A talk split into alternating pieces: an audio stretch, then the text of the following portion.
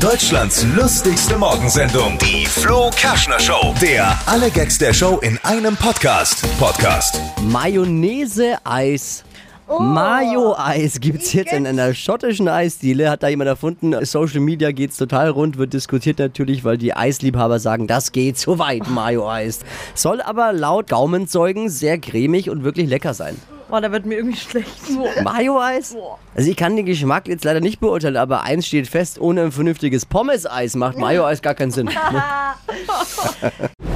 Kaum Mücken diesen Sommer, also mich wundert's nicht. Das Phänomen hat sich auf meinem Konto schon angedeutet, Freunde.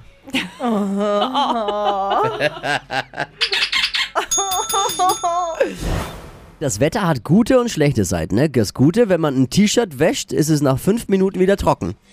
Schlechte, wenn man das T-Shirt dann anzieht, ist es nach fünf Minuten wieder nass. Ja.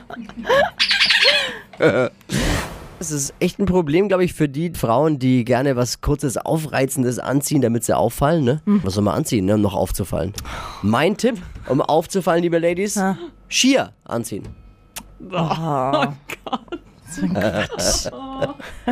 Also in meinem Dachgeschoss hat es in der Nacht von Samstag auf Sonntag immer noch gut 28 Grad gehabt.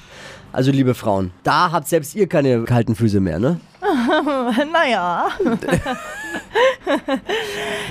Sag mal, ist Lena Meyer-Randlut noch ein Thema eigentlich? Randlut? Na, die La Landrut.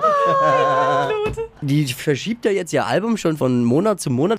Lenas Album braucht jetzt schon so lange, wenn sie Humor hätte, würde sie ihr Album Berliner Flughafen nennen. Berliner Flughafen, der Soundtrack.